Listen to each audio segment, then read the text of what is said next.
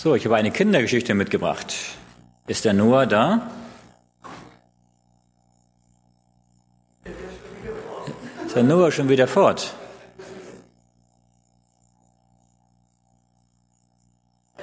Kann, mal, kann jemand mal schauen, wo der Noah ist? Denn die Erwachsenen wollen gerne die Kindergeschichte hören.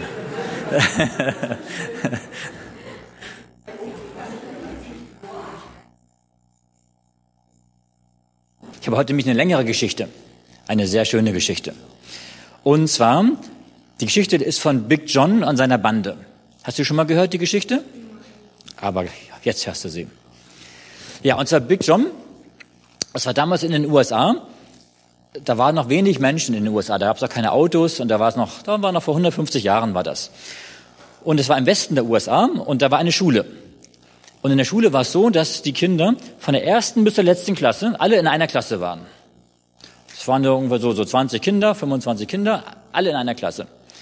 Und die waren immer nur im, Sommer in der Schule, weil im Winter mussten sie, nee, andersrum. Im Winter waren sie in der Schule, im Sommer mussten sie auf dem Feld helfen bei den Eltern. Die waren alles Bauern und Farmer. Und im Winter, so im Herbst und im Winter, im Frühling haben sie dann in der Schule gelernt. Und eine Klasse war in einem Ort dort und die war besonders schlimm. Die haben immer die Lehrer fertig gemacht. Und in dem Jahr war es besonders schlimm. Sie hatten schon drei Lehrer, hatten sie schon, schon rausgeekelt. Waren so schlimm, dass die schon gegangen sind, drei Lehrer. Und keiner wollte mehr dorthin kommen. Und dann kam ein neuer. Und dann haben sie gehört, dass er ankommen sollte. Und er kam dann mit, mit, mit dem Pferdefuhrwerk, mit der Postkutsche. Und als er ausgestiegen ist, und zwar, und die, die, und zwar, es war mal Folgendes. Ähm, das war so eine ganze Clique. Und der Anführer war Big John. Das war der Älteste, der war schon 18 Jahre. Aber der war noch in der Schule, weil er, ja, weil er nicht so, nicht so lange lernen konnte immer. Und der hat immer allen gesagt, was sie machen sollten. Und dann haben sie geguckt, wie der neue Lehrer wohl ist. Der hieß Mr. Primble. Und war ein komischer Name, dachte er. Mr. Primble. Aus dem Osten kam der. Von ganz weit weg. Und er kam mir an. Und als er ausgestiegen ist aus, dem, aus der Postkutsche, die haben hinter der Hausmauer geguckt und gelugt und dann ist er ausgestiegen, der hat so, eine, so, eine, so einen Hut gehabt, so eine Melone und einen Regenschirm und einen Koffer. Und als er ausgestiegen ist und so schön angezogen, haben die sich vor Lachen gebogen, haben gesagt, der Mr. Primble, guck mal, wie der aussieht. Hat der Big John gesagt, ich wette, in zwei Wochen sind wir den wieder los. Dann hat er gesagt, wir, wir, werden, wir werden ihn jetzt versuchen, loszuwerden. Und zwar, alle hören nur auf, was ich sage, sagt Big John. Keiner gehorcht dem Lehrer, alle gehorchen nur mir. Und alle machen alles nach, was ich mache. Na, okay, sagen alle Kinder, machen wir. Gut, und dann am nächsten Tag ging die Schule los. Alle Kinder waren schon da und die saßen so auf ihren Plätzen und lungerten so ein bisschen auf ihren Plätzen und da kam dann Mr. Primble rein. Die Tür aufgemacht, kam rein, sagte Guten Morgen. Keiner sagt einen Ton. Er hängt seinen Hut auf den Ständer, seinen Schirm stellt er dorthin und geht zum Pult und er setzt sich auf das Pult. Hm, denkt der John, so komisch, hat noch nie ein Lehrer sich aufs Pult gesetzt. Die setzen nicht immer auf ihren Stuhl, aber nie aufs Pult. Ja, sagt der Mr. Primary, guten Morgen, liebe Kinder. Sagt er, ich bin euer neuer Lehrer. Sagt er, ich habe gehört, ihr habt schon drei Lehrer gehabt. Sagt er, aber bestimmt haben die Lehrer vor mir Dinge von euch verlangt, die ihr gar nicht wolltet. Das hat euch nicht gefallen. Hm, denkt Big John, das ist richtig. Die haben ständig Sachen von uns verlangt, die wir gar nicht wollten. Ah, sagt der Mr. Primble, ich bin anders. Ich bin anders als alle anderen Lehrer. Sagt er, ich werde nie was von euch verlangen, was ihr nicht wollt. Warum sagt der Bing John, da muss irgendwo ein Haken dabei sein. Ja, sagt der Mr. Primeville, aber wisst ihr, wenn man jetzt zusammen ist, dann muss man irgendwelche Regeln haben. Ohne Regeln geht das Leben nicht. Selbst beim Fußballspielen braucht man Regeln. Wenn man keine Regeln hat, dann kann man auch keinen, keinen Freistoß machen und keinen Elfmeter machen und dann muss man, man muss Regeln haben. Hm, denkt Bill John, das ist richtig, wir brauchen Regeln. Ohne Regeln geht das Leben nicht. Ah, sagt er, aber Mr. Primeville, ich werde keine Regel aufstellen. Ihr müsst die Regeln sagen.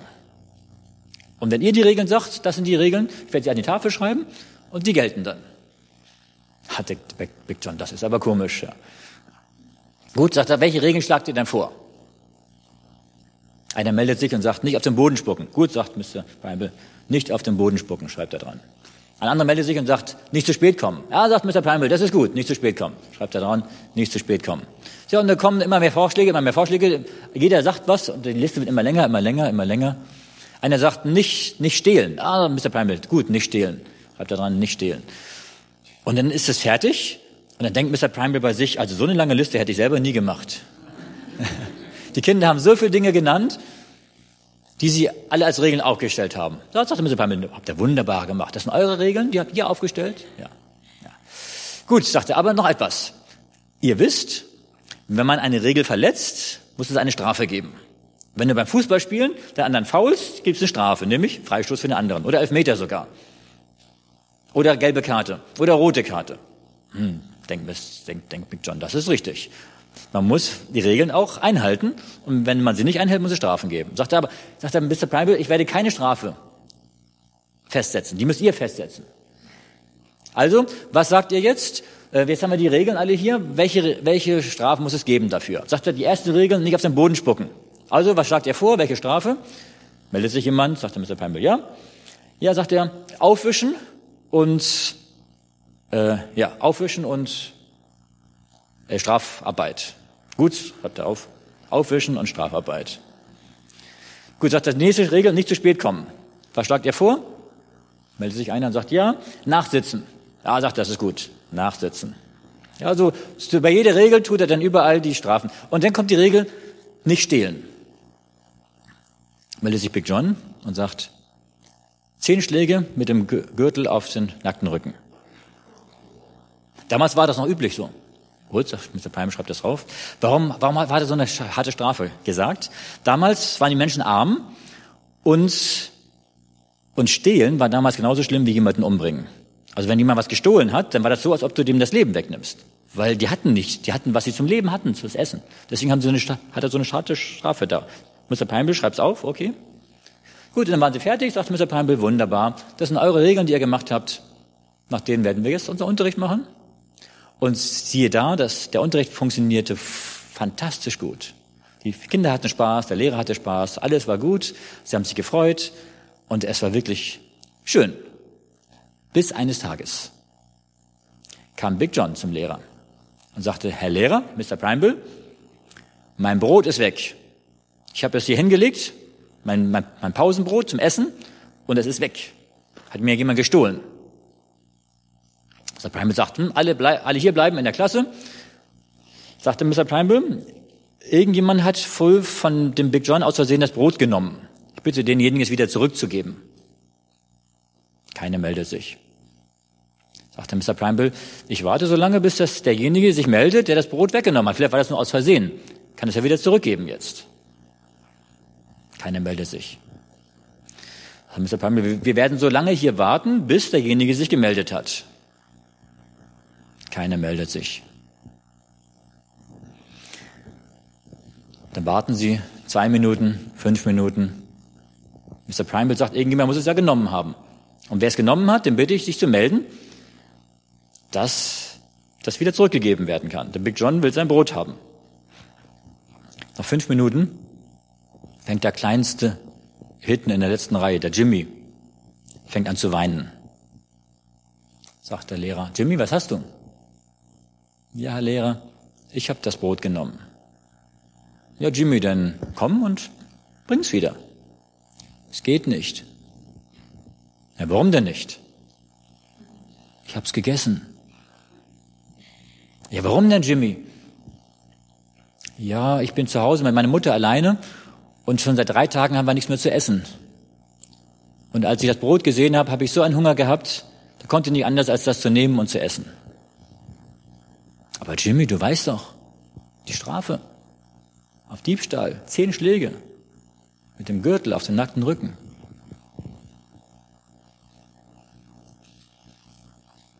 Der Lehrer sagt, Jimmy, komm nach vorn. Jimmy kommt nach vorn. Er sagt, Jimmy zieht ein Hemd aus. Jimmy zieht sein Hemd aus. Und da sieht der Lehrer seine, wie dünn der Jimmy ist. Die ganzen Rippen gucken alle durch. Und er ist noch so klein. Und er weiß, wenn er jetzt zehn Schläge mit dem Gürtel auf den Rücken mit dem macht, das, das könnte den umbringen vielleicht sogar. Das würde schlimme Folgen haben. Aber er wusste, Mr. Prime wusste, er muss es tun, denn wenn er jetzt das nicht macht, wird später immer jemand sagen, aber damals hast du ja auch nicht. Er musste die Strafe machen. Mr. Primble sagt, Jimmy, dreh dich um. Er nimmt seinen Gürtel ab. Und er will gerade ausholen. Da ruft jemand Mr. Primble. Big John. Mr. Primble sagt, ja, Big John. Mr. Primble, ist es möglich, dass auch jemand anders die Strafe für Jimmy nimmt? Ja, sagt Mr. Primble, wenn die Klasse nichts dagegen hat, die ganze Klasse nickt wie ein Mann. Big John sagt, ich will die Strafe für ihn nehmen. Big John kommt nach vorne. Mr. Primate sagt, zieh dein Hemd aus. Big John war groß und stark. Man sieht seine Muskeln. Big John bückt sich.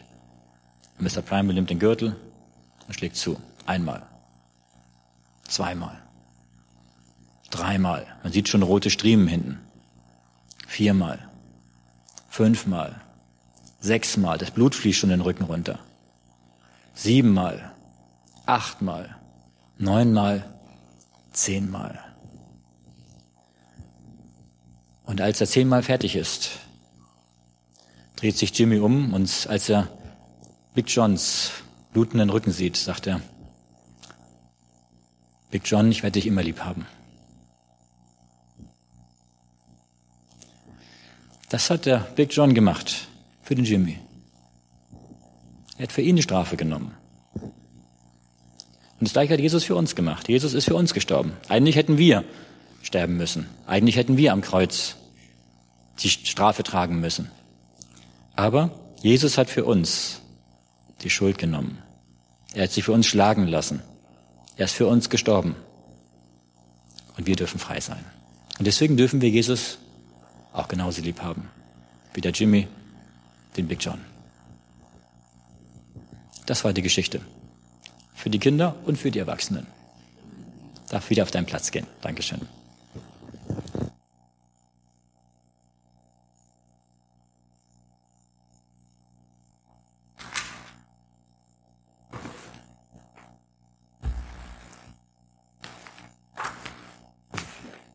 Ja, wir dürfen die ganze Ewigkeit hindurch darüber nachdenken, was Jesus für uns getan hat.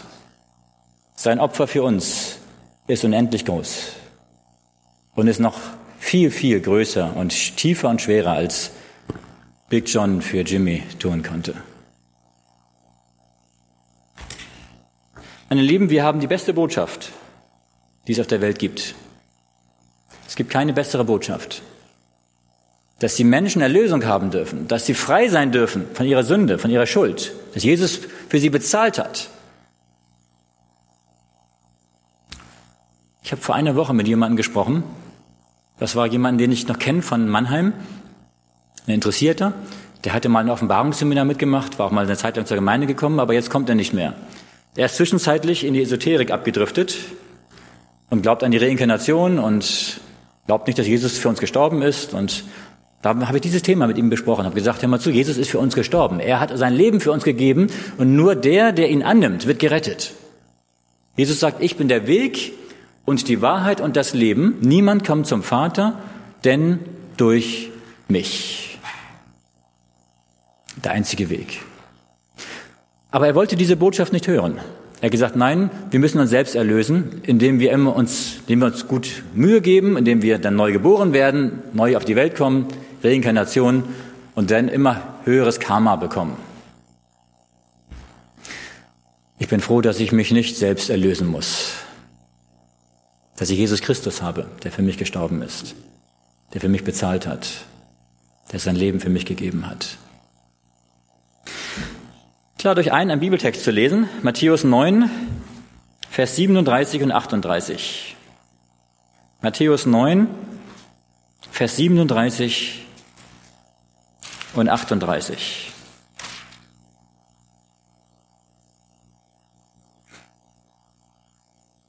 Auch Jesus hat auf dieser Erde, als er hier lebte, hat er die Botschaft vom Reich Gottes, von der Erlösung den Menschen verkündigt. Matthäus 9, Verse 37 und 38. Da sprach er zu seinen Jüngern, die Ernte ist groß, aber wenige sind der Arbeiter. Darum bittet den Herrn der Ernte, dass er Arbeiter in seine Ernte sende.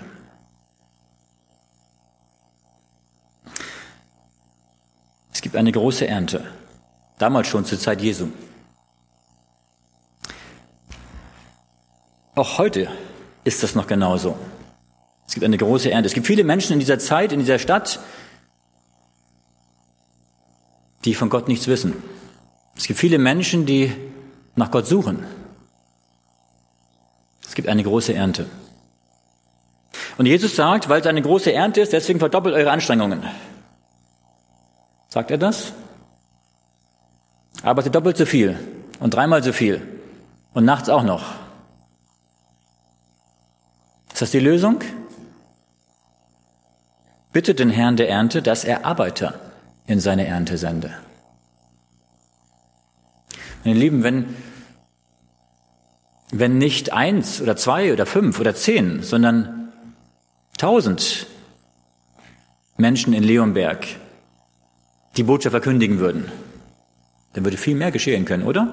Das heißt, je mehr aktiv sind in der Verkündigung des Wortes Gottes, in der Mission, desto mehr kann geschehen. Gott sagt nicht, macht größere, größere Anstrengungen, sondern Gott sagt, es sollten mehr mitarbeiten. Es gibt ein Programm, ein neues Programm der Generalkonferenz, ähm, das heißt Involved Membership.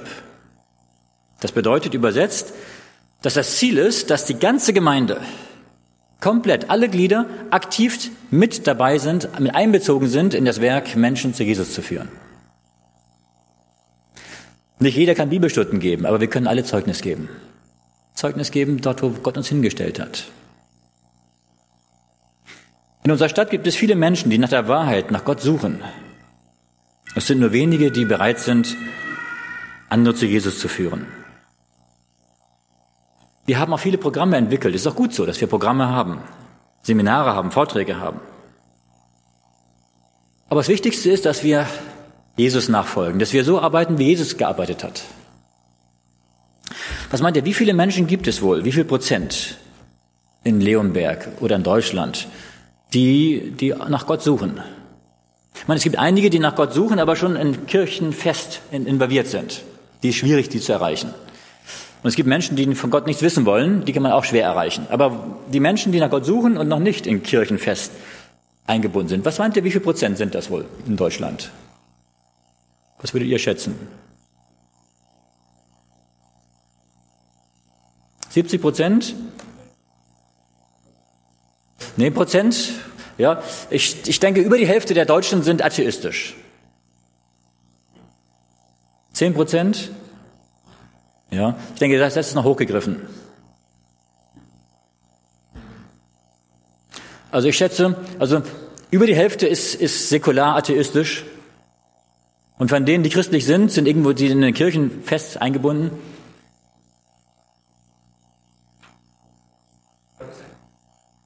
Hm?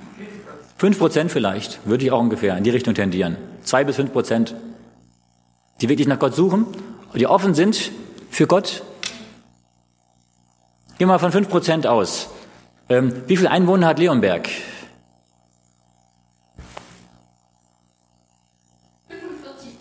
45.000. Okay, wie viel sind 5 Prozent von 45.000?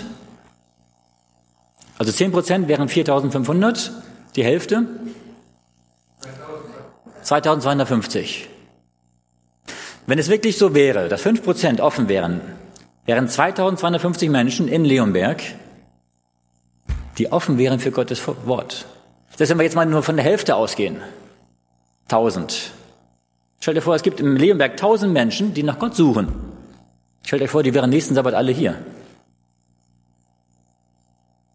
Dann hätten wir keinen Platz mehr hier. Gott möchte uns mit diesen Menschen in Verbindung bringen. Natürlich, wenn wir jetzt auf die Straße gehen, wenn wir Zeugnis geben, dann kann es sein, dass wir von den anderen 40.000 auch viele von denen erwischen und die ansprechen. Und manchmal ist es dann sehr entmutigend, wenn man tausendmal ein Nein hört aber wenn man dann ab und zu mal ein Ja hört, dann sind das genau die Menschen, die Gott suchen, die Gott sucht und die ihn suchen.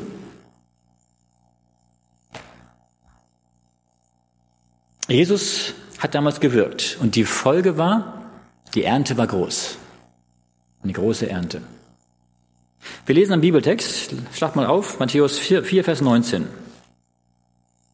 Es ist gut, wenn wir so arbeiten, wie Jesus gearbeitet hat. Wenn wir von Jesus lernen. Jesus sagt, als er seine Jünger berufen hat, Matthäus 4, Vers 19, und er sprach zu ihnen, es ging damals um Simon, den Petrus und Andreas. Jesus sprach zu ihnen, folgt mir nach, ich will euch zu Menschenfischern machen. Was war die Aufgabe der Jünger? Was war ihre Aufgabe? Jesus sagt nicht, jetzt strengt euch an, Menschenfischer zu werden, sagt er nicht. Jesus sagt, folgt mir nach. Die einzige Aufgabe war für die Jünger, Jesus nachzufolgen. Und was ist seine Aufgabe?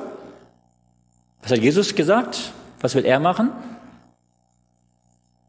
Ich will euch zu Menschenfischern machen. Das heißt, indem die Jünger mit Jesus gegangen sind, hat er sie ausgebildet durch sein Vorbild, wie sie Menschen zu Jesus führen können. Und Jesus war das beste Vorbild, oder? Also ich würde gerne mal mit ihm mal einen Tag mal gehen und mal schauen, wie er Menschen erreicht. Stell dir vor, er wäre heute hier und würde mit uns heute Nachmittag auf die Straße gehen. Das würde ich gerne mal zuschauen, wie er die Menschen anspricht. Das wäre was. Er sagt, wir sollen ihm folgen, von ihm lernen. Und das heißt, dass wir auch sein Leben anschauen können. Wie hat er damals auf dieser Erde gewirkt? Wie hat er damals Menschen angesprochen, sie in die Nachfolge gerufen? Es gibt ein Zitat von Ellen White, das möchte ich jetzt mal zum Mittelpunkt dieser Predigt machen. Und das möchte ich ein bisschen genauer untersuchen. Aus Ministry of Healing, ähm, das ist der Weg zur Gesundheit oder auf den Spuren des großen Arztes. Seite 147. Und dort heißt es, nur die Methode Jesu wird bei dem Ziel, die Menschen zu erreichen, Erfolg haben. Der Heiland mischte sich unter die Menschen als einer, der ihr Bestes suchte und wollte. Er zeigte ihnen seine Zuneigung, half ihnen in ihren Nöten und gewann ihr Vertrauen. Dann bat er sie, folgt mir nach. Ein ganz wichtiges Zitat. Ich lese das noch einmal vor. Hier werden fünf Schritte erwähnt. Und die fünf Schritte wollen wir uns dann einmal genauer anschauen. Ich lese noch einmal. Nur die Methode Jesu wird bei dem Ziel, die Menschen zu erreichen, Erfolg haben. Der Heiland mischte sich unter die Menschen als einer, der ihr Bestes suchte und wollte. Er zeigte ihnen seine Zuneigung, er half ihnen in ihren Nöten und gewann ihr Vertrauen. Dann bat er sie, folgt mir nach. Der erste Punkt ist, Jesus mischte sich unter die Menschen. Das heißt, er wendet sich den Menschen zu. Schauen wir einmal Matthäus 9 an. Schlagt mal auf, Matthäus 9. Das können wir uns erstmal praktisch anschauen. Matthäus 9, Vers, ab Vers 2 finden wir die Heilung des Gelähmten. In, ab Vers 9 die Berufung des Matthäus. Ab Vers 18 er geht mit Jairus, einem Vorsteher der Gemeinde. Ab Vers 22 er heilt die blutflüssige Frau. Und ab Vers 27 er heilt zwei Blinde. Jesus ist zu den Menschen gegangen. Er hat sich nicht versteckt. Er hat nicht gesagt, die Leute sollen mal zu uns alle kommen. Nein, er ging zu ihnen. Er wollte ihnen Gutes tun. Er dachte nicht an sich, sondern er dachte an ihre Bedürfnisse. Und er sah nicht die Person an. Er nahm die Menschen an, so wie sie waren. Ob das Pharisäer waren, Zöllner, Matthäus war ein Zöllner, ein Ausgestoßener, ob das Kranke waren, Blinde waren, Aussätzige. Jesus hat sich um sie gekümmert. Er ging zu ihnen hin. Jesus hat sich den Menschen zugewandt. Meine Lieben, wir können nur Kontakt zu Menschen haben. Wir können nur Zeugnis geben wenn wir mit Menschen in Kontakt kommen. Das heißt nicht, dass wir jetzt Städte aufsuchen sollen, die vielleicht unmoralisch sind. Hat jemand mal gesagt, naja, ich gehe da nur hin, um Menschen zu Jesus zu führen. Das kann auch schiefgehen. Ich kann auch Menschen erreichen und treffen, überall auf der Straße und an vielen Stellen. Jesus ging zu den Menschen. Aber übrigens, er hat jede, jede Situation genutzt. Ob das Zufallskontakte waren, ob Menschen zu ihm kamen, der Gelähmte kam mit seinen Freunden zu Jesus. Er hat nicht gesagt, ich habe gerade zu tun, er hat übrigens gerade gepredigt. Er hat nicht gesagt, hör mal zu, was unterbrecht ihr mich hier? Ihr könnt warten, bis die Predigt fertig ist und dann kümmere ich mich um euch. Nein, er hat seine Predigt unterbrochen, er hat den Gelähmten geheilt und dann hat er weiter gepredigt. Hier sehe ich übrigens, dass Jesus nicht so sehr an Formen gebunden war. Der hat übrigens in einem Haus gepredigt, nicht in einer Kirche, in einer Gemeinde. Natürlich brauchen wir Formen. Formen sind wichtig. Aber die Pharisäer haben die Formen so hochgestellt, dass die Inhalte schon verloren gegangen waren. Für die Pharisäer war es wichtig, an jeder Ecke zu beten und alle Formen zu wahren, aber sie hatten keine Inhalte mehr. Sie haben Jesus Gott aus den Augen verloren. Für Jesus waren die Inhalte wichtig. Und er hat gepredigt, wo er war, auf dem Feld, auf der Wiese, auf dem Berg, im Haus, im Tempel, überall. Deswegen ist es wichtig, dass wir, dass wir die Inhalte nicht verlieren. Dass wir nicht nur ein Formenwesen haben, sondern dass wir, dass wir mit Jesus verbunden sind. Dass eine Kraft, Gottes Kraft, durch unser Leben spürbar wird. Jesus ging zu den Menschen, weil er sie liebte. Er liebte auch die Menschen, die ihm nicht nachgefolgt sind. Kennt ihr jemanden, den er liebte? der ihm nicht nachgefolgt ist? Judas? Wer noch? Der reiche Jüngling? Wer noch?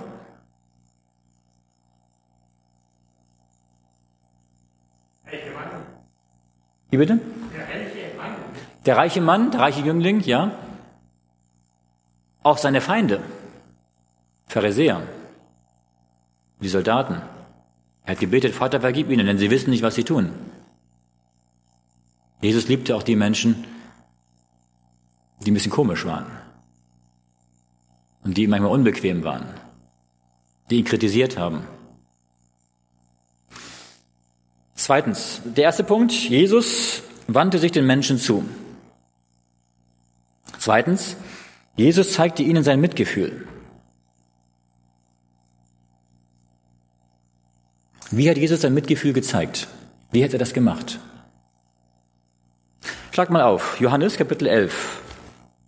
Johannes Kapitel 11, Vers 32 bis 36. Lazarus war gestorben und Jesus kam zum Grab. Wir lesen Johannes 11, Vers 32 bis 36.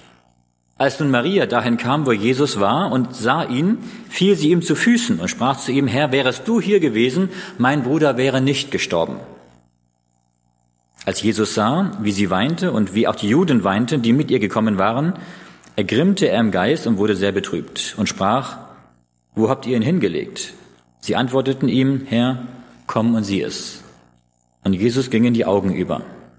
Da sprachen die Juden, siehe, wie hat er ihn lieb gehabt. Jesus hat sein Mitgefühl gezeigt. Er hat geweint am Grab von Lazarus. Warum hat er geweint?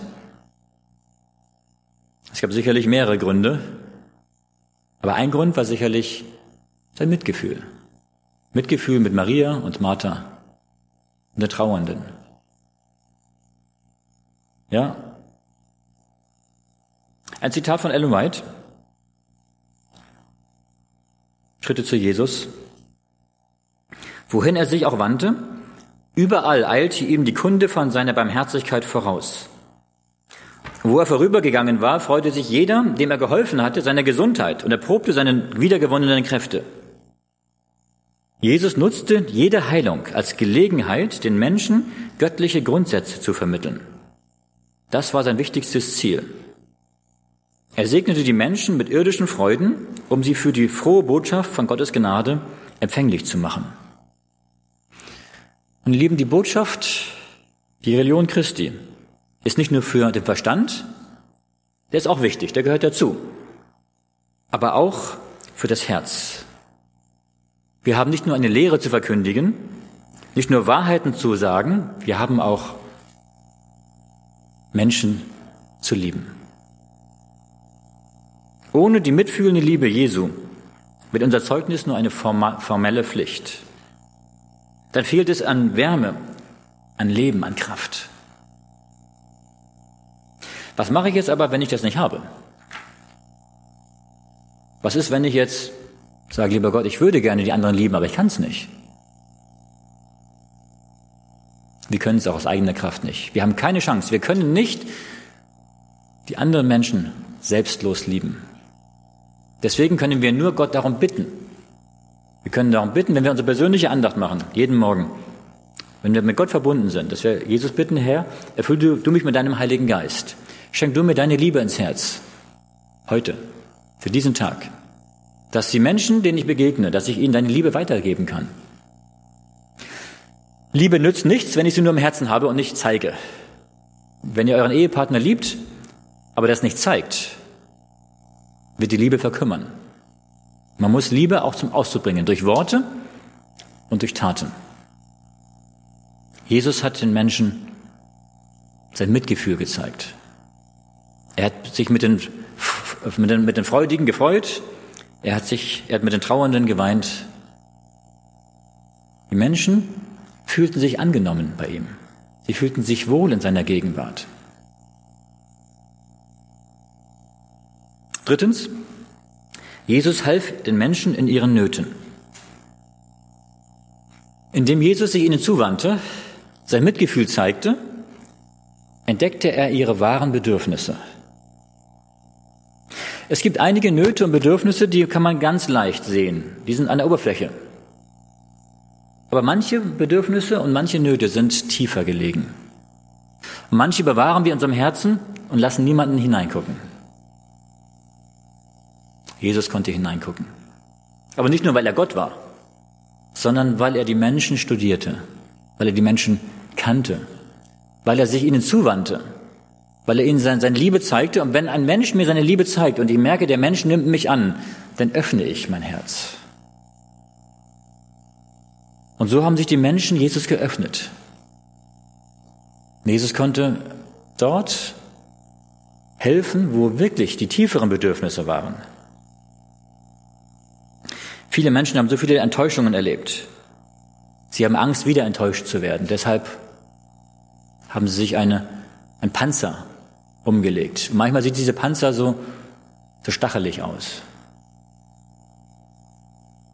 Aber manchmal ist dieser stachelige Panzer nur ein Ausdruck ihrer verletzten, ihrer verletzten Seele. Wenn wir das Vertrauen unserer Mitmenschen gewinnen wollen, müssen wir einen Weg zu ihrem Herzen finden. Dafür brauchen wir keine große Ausbildung, auch keine, ein, kein großes Wissen. Wir brauchen eine persönliche Erfahrung mit der Liebe Gottes. Es sind manchmal ganz kleine Dinge, die das Herz öffnen. Aufrichtige Anteilnahme, Freundlichkeit, Güte, ermutigende Worte, kleine Liebestaten. Ellen White sagte einmal, viel hängt davon ab, wie wir einem Menschen begegnen.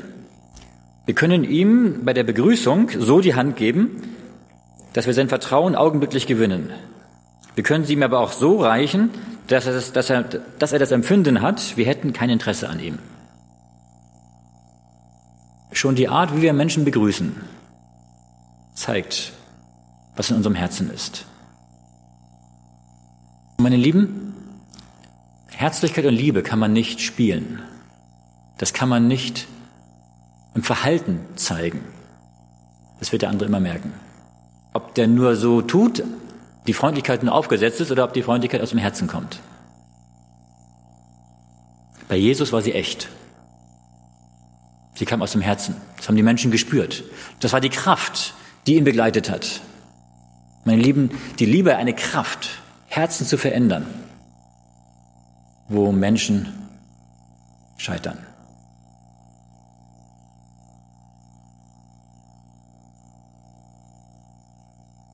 Ich habe früher manchmal gedacht, naja, wenn ich dem einen das andere irgendwas sage, hat doch kaum eine Wirkung.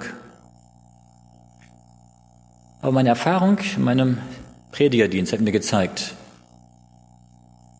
dass ein Besuch, nur ein, ein paar Sätze, ein paar ermutigende Worte für jemanden, der enttäuscht ist, jemand, der gerade zweifelt, jemand, der nicht weiter weiß, jemand, der krank ist. Ein Bibeltext, zwei, drei Sätze manchmal, die das Herz erreichen, dass sie so viel bewirken können, so viel ändern können. Auch manchmal habe ich erlebt, dass jemand getauft worden ist, er war begeistert dabei und dann hat das nach einem halben Jahr nachgelassen. Manchmal ist die erste Begeisterung wieder weg und die Menschen kommen nicht mehr. Und ich habe erlebt, wenn ich denn die Menschen besuche, zu ihnen nach Hause komme, mit ihnen spreche, in über der Hälfte der Fälle kommen sie wieder zurück. Nur weil jemand da ist, der, nach, der nachfragt, der mit ihnen betet, der ihnen Mitgefühl und Liebe zeigt. Jesus half den Menschen in ihren Nöten.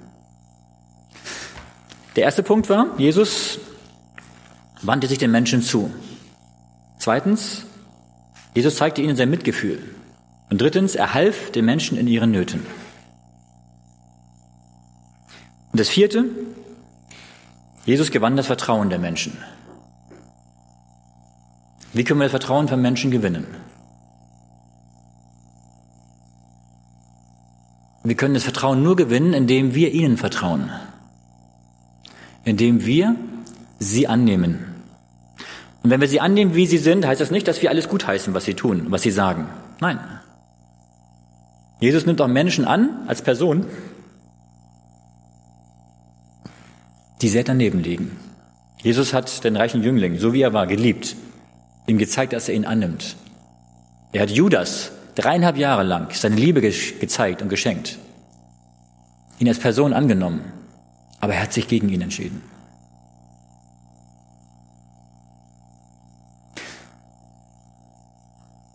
Wenn wir Menschen nicht mehr Vertrauen entgegenkommen, werden sie uns auch nicht vertrauen.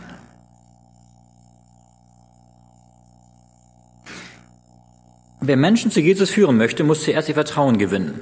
Stellt euch vor, ähm, ihr seid krank. Ihr habt irgendeine Krankheit, die vielleicht die Medizin nicht richtig erkennen und heilen kann. Und dann sagt jemand anderes zu euch, ja, ich habe die Krankheit auch gehabt. Was ist die erste Frage, die man stellt? Was hast du gemacht? Welche Medikamente hast du genommen? Welche Therapien hast du gemacht? Warum? Weil es sein könnte, dass mir das gleiche ja auch hilft. Wenn jetzt irgendein weltfremder Mensch daherkommt, der ein bisschen komisch aussieht und ein bisschen komisch riecht, und mir dann sagt, ich habe das und das gemacht, sagen wir, hm, also ist nichts für mich. Wenn es aber jemand sagt, der mein Freund ist, und der sagt immer zu, das habe ich jetzt gemacht, das hat mir geholfen, versuch's doch auch mal. Wenn wir einem Menschen vertrauen, werden wir das, was er mir sagt, sehr viel eher umsetzen als einen wildfremden Menschen. Vertrauen. Wenn die Menschen uns nicht vertrauen, können wir sagen, was wir wollen, die werden uns nicht auf uns hören. In der heutigen Zeit ist das sehr wichtig. Warum? Weil die Menschen sich meistens mit Misstrauen begegnen. Es fällt ihnen schwer, sich anderen anzuvertrauen. Wenn wir Vertrauen unserer Mitmenschen gewinnen wollen, müssen wir einen Weg zu ihrem Herzen finden. Ich habe eine Erfahrung gemacht, das war mir sehr erstaunlich. Ich war, mal, ich war damals von Haus zu Haus gegangen mit, mit der Umfrage. Damals war Bruder Monnier in Deutschland und da haben wir so Schulungen gehabt und sind wir von Haus zu Haus gegangen mit der Meinungsumfrage. Und da habe ich mit einer Frau gesprochen an der Tür und ich habe dann einfach immer nur, was sie gesagt hat, gespiegelt. Ich habe das wiederholt mit meinen Worten. Sie hat erzählt dann von ihrer Tochter, von sich selbst, so ein bisschen, ganz ein bisschen nur. Und ich habe das wiedergegeben, habe gesagt, sicherlich ist das schwer für Sie momentan. Ja, sagte sie. Und dann hat sie mehr erzählt, mehr erzählt. Und nach zehn Minuten hat sie fast ihr ganzes Leben, ihre, ganze, ihre ganzen Sorgen, die sie auf dem Herzen hatte, hat sie mir erzählt. Und nach zehn Minuten hält sie inne und sagt, ich weiß gar nicht, warum ich Ihnen das, das alles hier an der Tür erzählt habe. Sie war selbst erstaunt, dass sie mir ihre ganzen Dinge erzählt hat, die sie sonst eigentlich keinem Menschen sagt. Wir kannten uns gerade mal fünf Minuten. Warum hat die Frau das erzählt? Warum hat sie ihr Herz geöffnet? Da war ein Mensch, der ihr zugehört hat, wo sie gemerkt hat, der hat nicht nur Interesse an, an meinem Geld und an, an meiner Zeit, sondern der hat Interesse an mir. Der zeigt mir Mitgefühl. Vertrauen. Und sie hat sich geöffnet. Meine Lieben, Vertrauen von Menschen gewinnen. Darüber können wir auch beten, dass Gott das führt. Manchmal sagt man, wenn wir einen Menschen zu Jesus führen wollen, müssen wir erst sein Freund werden. Natürlich kann das auch hilfreich sein. Frage, hat Jesus alle Menschen, die er erreicht hat, vorher zu Freunden gemacht?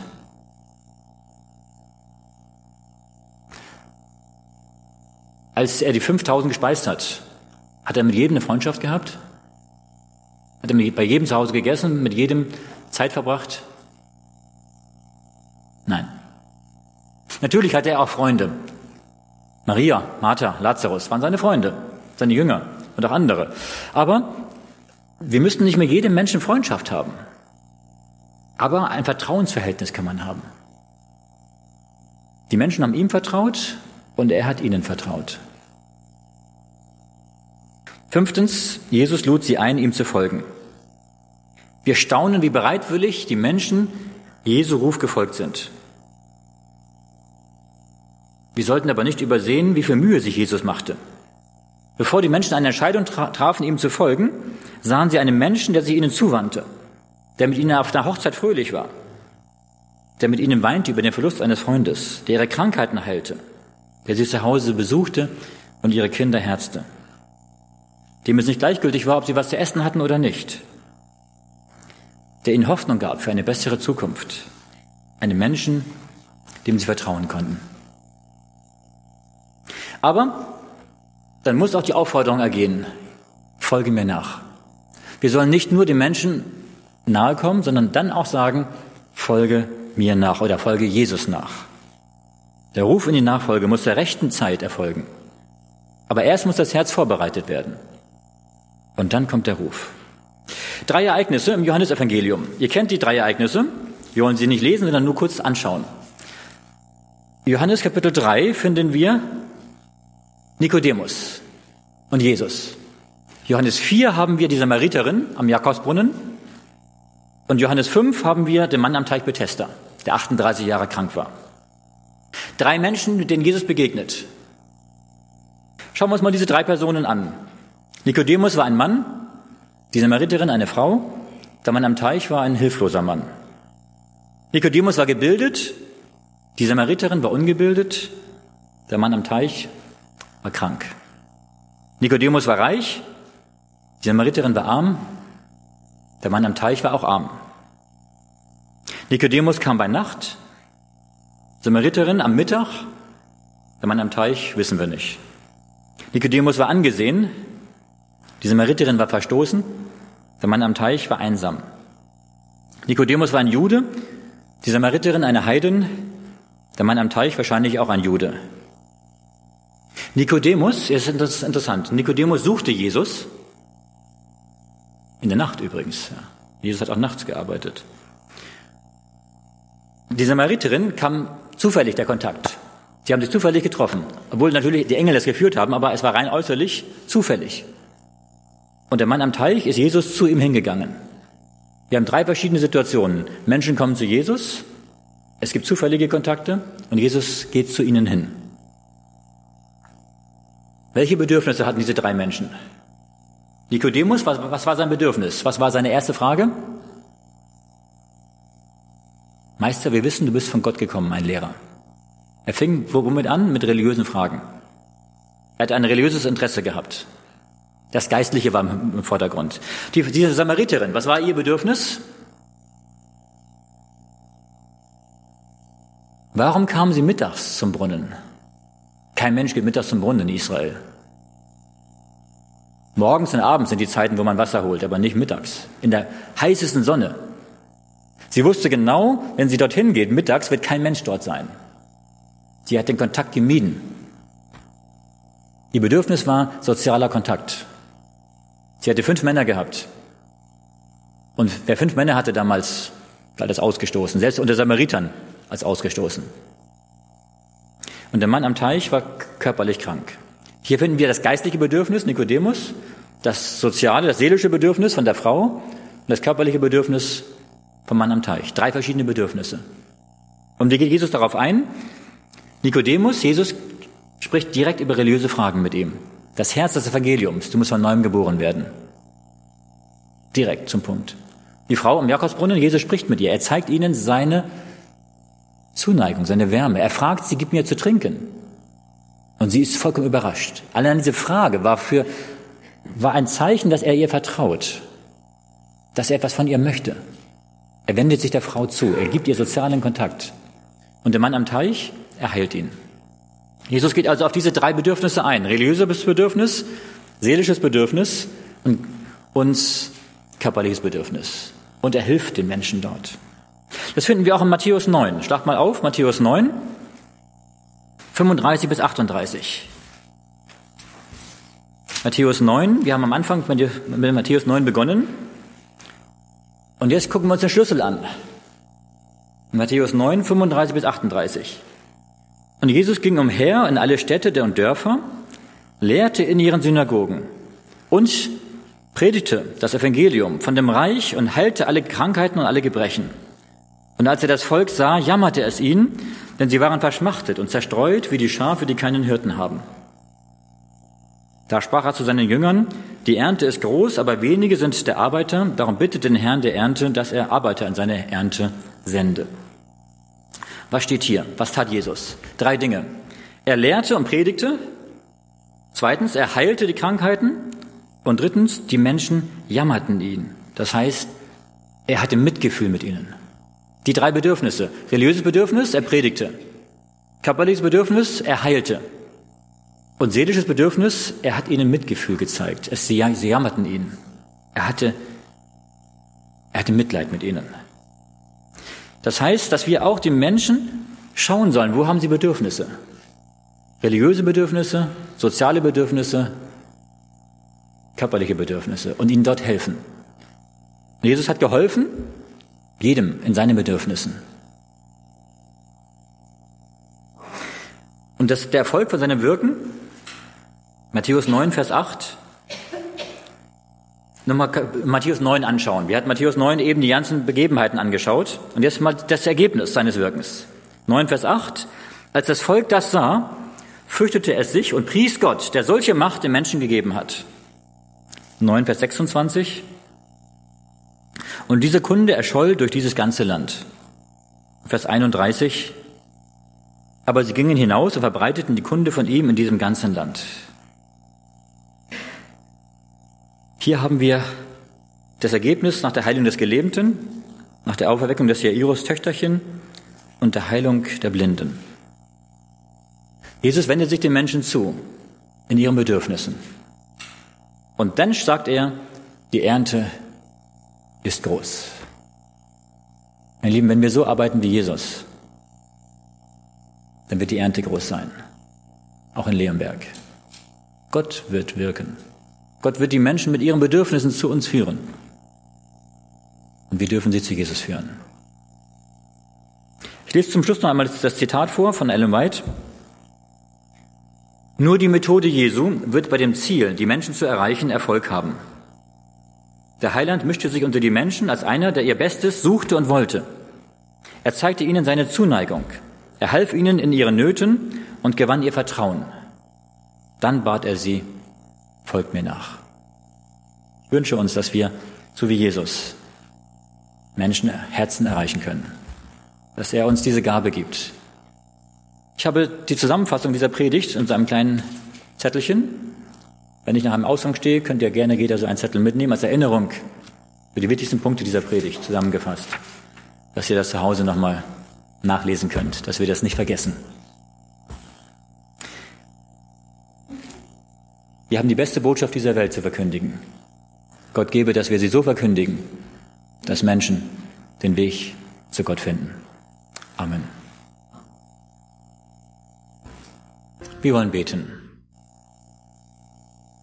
Himmlischer Vater Jesus Christus, wir beten dich an, wir loben und preisen dich. Wir danken dir, Jesus, dass du damals auf dieser Erde gezeigt hast, wie Gott ist, die Liebe Gottes offenbart hast. Herr, dass du dich den Menschen zugewandt hast, dass du dich unter sie gemischt hast, dass du ihnen dein Mitgefühl gezeigt hast, die Liebe Gottes offenbart hast, dass du ihnen ihren Bedürfnissen geholfen hast, ihr Vertrauen gewonnen hast und dass du sie eingeladen hast, dir nachzufolgen. Herr Jesus, wir bitten dich, schenk du uns deine Liebe ins Herz. Lass uns von dir lernen. Hilf, dass wir die Menschen so annehmen können, wie du sie angenommen hast. Schenk uns diese selbstlose, grenzenlose Liebe ins Herz. Er hilft, dass die Menschen dich durch uns sehen können, dass sie ihre Bedürfnisse erkennen können, dass sie ihre Herzen öffnen und zu dir finden, Herr Jesus. Ja, es gibt noch so viele Menschen in Leonberg, die nach dir suchen. Wir bitten dich, lass uns mit ihnen in Kontakt kommen. Für, für du sie zu uns. Lass uns zu ihnen gehen. Und dass sie deine Liebe erfahren und spüren, deine Botschaft hören und sich entscheiden für dich und für die Ewigkeit. Herr, es gibt eine große Ernte. Wir bitten dich, dass du Arbeiter an die Ernte sendest. Wir bitten dich, dass du den Heiligen Geist ausgießen möchtest. In unsere Herzen, in die Herzen von vielen Gläubigen, dass sie ein Brennen im Herzen haben, das weiterzugeben, was du uns gegeben hast. Herr, so segne du uns und bleibe du bei uns. In Jesu Namen. Amen.